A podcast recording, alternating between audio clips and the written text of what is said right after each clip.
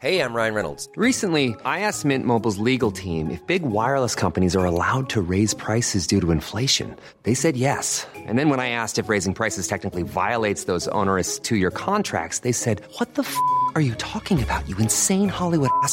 So to recap, we're cutting the price of Mint Unlimited from $30 a month to just $15 a month. Give it a try at mintmobile.com slash switch. $45 upfront for three months plus taxes and fees. Promo rate for new customers for limited time. Unlimited more than 40 gigabytes per month. Slows. Full terms at mintmobile.com.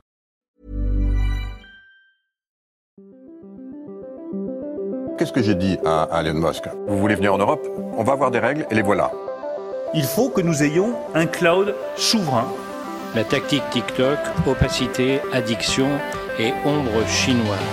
Est-ce qu'on est en train de vivre une révolution? Moi, ce que je dis, c'est que la révolution a déjà eu. L'IA est déjà là, elle est déjà omniprésente absolument partout, et le monde ne s'est pas effondré.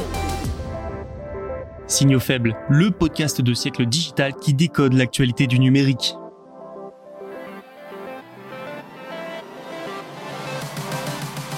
Salut à toutes et à tous, nous sommes bien le mardi 7 novembre 2023, découvrons tout de suite les actualités de cet épisode. WeWork, spécialisé dans les bureaux partagés, dépose le bilan outre-Atlantique, une faillite annoncée et attendue. Nous verrons également comment l'Allemagne, la France et l'Italie espèrent faire rebondir le spatial européen après les récentes déconvenues. Le géant de la fast fashion, Shein, espère une valorisation de 90 milliards de dollars pour son introduction en bourse. Nous parlerons aussi des récentes révélations autour des robotaxis de Cruise, pas si autonomes que ça. Et la première actualité sera donc sur la faillite de WeWork. Allez, c'est parti, bonne écoute. Ça y est, WeWork est en faillite. Cette entreprise, c'est le spécialiste des bureaux partagés. Mais depuis plusieurs années maintenant, elle est en difficulté. Une situation dont l'issue ne faisait guère de doute ces dernières semaines, et le 6 novembre, WeWork a annoncé déposer le bilan dans l'espoir de négocier une réduction de sa dette. L'entreprise et certaines de ses filiales sont concernées par cette procédure aux États-Unis mais aussi au Canada. Le groupe a tout de même précisé que ses activités mondiales continuent comme d'habitude. Ainsi, ses filiales hors Amérique du Nord ne sont pas concernées. Aux États-Unis, la procédure est dite de mise sous chapitre 11. L'entreprise qui la lance peut renégocier sa dette avec ceux qui la détiennent. Cela s'accompagne d'un plan de restructuration de son activité pour survivre, la direction du groupe espère notamment mettre fin à plusieurs baux. Les propriétaires des emplacements concernés ont déjà reçu un préavis selon la société. Cette chute de WeWork, c'est le symbole de l'essor du télétravail. Parce que cette société, c'est l'un des leaders mondiaux des bureaux partagés, et son aventure avait plus que bien commencé. Encore start-up, la société est parvenue à lever des milliards, notamment auprès du conglomérat japonais SoftBank. Sa croissance était même impressionnante. Malheureusement, les mauvaises nouvelles se sont vite enchaînées. En 2019, les investisseurs évincent le fondateur Adam Neumann à cause de sa gestion peu avisée de l'entreprise. En 2020, vous le savez comme moi, arrive la pandémie de Covid-19, les travailleurs se confinent et les bureaux se vident. Résultat, la demande pour des locaux a chuté et WeWork a pris cette vague de plein fouet sans parvenir à passer au-dessus.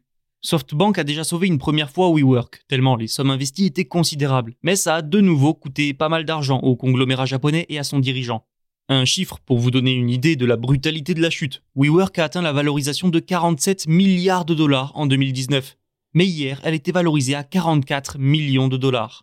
Dès le mois d'août, la direction a averti le gendarme boursier américain, la SEC, qu'elle craignait pour sa survie. WeWork affirme avoir perdu des milliards de dollars rien qu'au cours des six premiers mois de 2023. Et depuis 2010, c'est 16 milliards de dollars de pertes qui ont été enregistrées. Début octobre, WeWork a également manqué une échéance de paiement sur les intérêts de sa dette, Bref, cette faillite en Amérique ne surprend pas grand monde, c'était attendu. L'enjeu, c'est maintenant de réduire la dette et de réorganiser les activités pour tenter de survivre, mais les bureaux partagés, est-ce encore une spécialisation viable?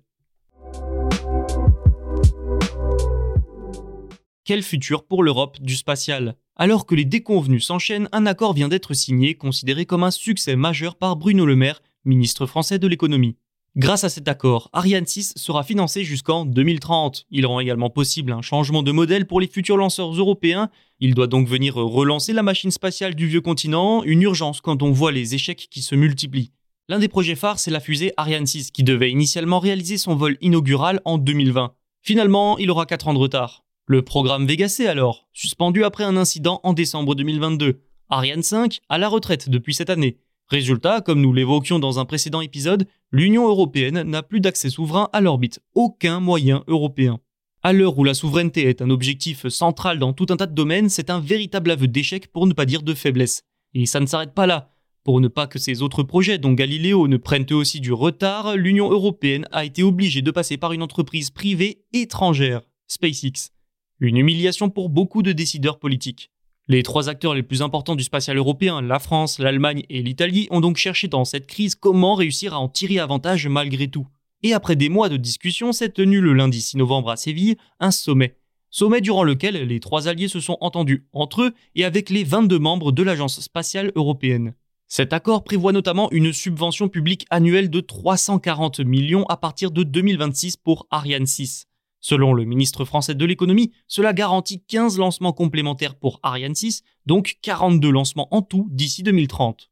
Quatre missions institutionnelles par an seront aussi confiées à cette fusée et trois relèveront de Vega C. Avio, constructeur italien, pourra de son côté commercialiser Vega C. Dernier sujet sur lequel les trois pays se sont entendus, l'augmentation de l'autonomie de l'Union européenne sur l'exploitation humaine et robotique de l'espace. L'Europe va se doter de cargos réutilisables en orbite basse ils pourront y apporter matériel et humain puis revenir sur Terre.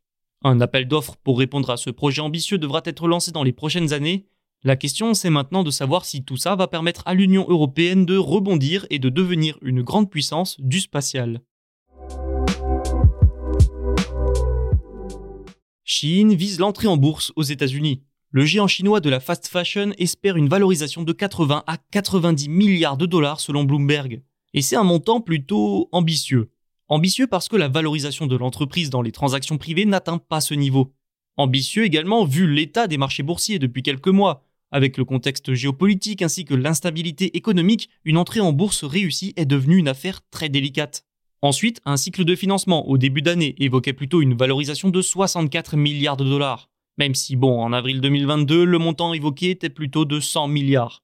Mais depuis, le marché a pas mal bougé. Voilà pourquoi on arrive maintenant à 64 milliards. Il y a donc actuellement un écart entre les estimations des spécialistes et celles de l'entreprise. Écart qui illustre surtout que les investisseurs ne sont pas très sereins quant au futur de l'entreprise. Pourquoi? Parce que les défis sont nombreux. Shein, c'est une marque chinoise de fast fashion, régulièrement pointée du doigt pour son impact environnemental, la présence de produits chimiques dans ses vêtements ou encore l'utilisation de ressources provenant du travail forcé de Ouïghours. Ça fait tâche. Sans oublier des accusations de vol de droits d'auteur et son concurrent Temu qui ne cesse de gagner du terrain. Et en même temps, Chine a des raisons d'être optimiste. Hein. Le succès est malgré tout au rendez-vous et il s'agissait de la troisième start-up la plus importante au monde en 2022. Terminons en notant que ce serait là un géant chinois qui entre en bourse aux États-Unis. Quand on connaît les relations plus que tendues entre les deux puissances, nous pourrions voir dans cette possible entrée en bourse un éventuel signe de détente entre les deux pays.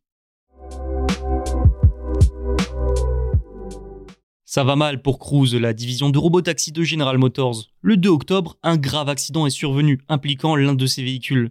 Et la semaine dernière, le New York Times a révélé les coûts énormes de fonctionnement de ce service de taxi autonome.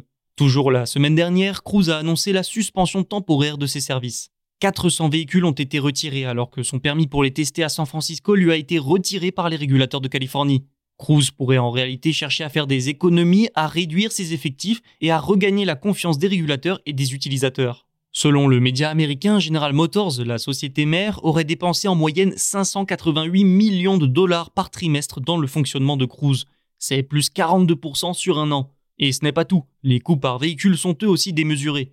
Chaque voiture entraînerait des coûts de 150 000 à 200 000 dollars.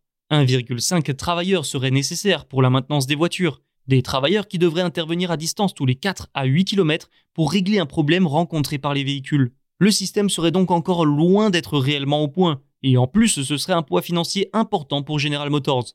Ajoutez à ça le fait que la division fonctionne à perte, selon un expert entendu par le New York Times, cette situation pousserait General Motors à, je cite, repenser ses investissements dans Cruise. Les salariés sont eux aussi inquiets, et à juste titre. La suspension des activités d'une filiale qui perd de l'argent, ce n'est jamais bon signe. Le CEO de Cruise, Kyle Vogt, aurait évoqué la possibilité de licenciement pour réduire les coûts. Les déboires de Cruise pourraient surtout impacter l'ensemble du secteur des taxis autonomes. Les régulateurs pourraient en effet décider de durcir les règles pour faire circuler ce genre de véhicules, ce qui serait une bien mauvaise nouvelle pour les concurrents de Cruise comme Waymo. C'est tout pour aujourd'hui, merci pour votre écoute. Tous les podcasts de Siècle Digital sont disponibles sur siècledigital.fr et les plateformes de streaming. À demain.